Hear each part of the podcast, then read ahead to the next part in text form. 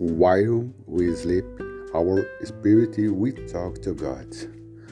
When we wake up, what we feel is nothing more than the words of God becoming present in us.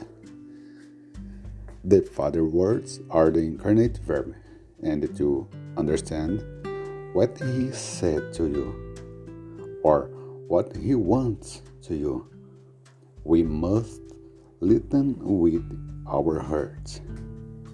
Enquanto dormimos, nosso espírito vai conversar com Deus. Quando acordamos, aquilo que sentimos nada mais é do que as palavras de Deus se tornando presente em nós. As palavras do Pai é o Verbo encarnado, e para entender o que ele nos falou ou o que quer de nós, devemos escutar com o coração.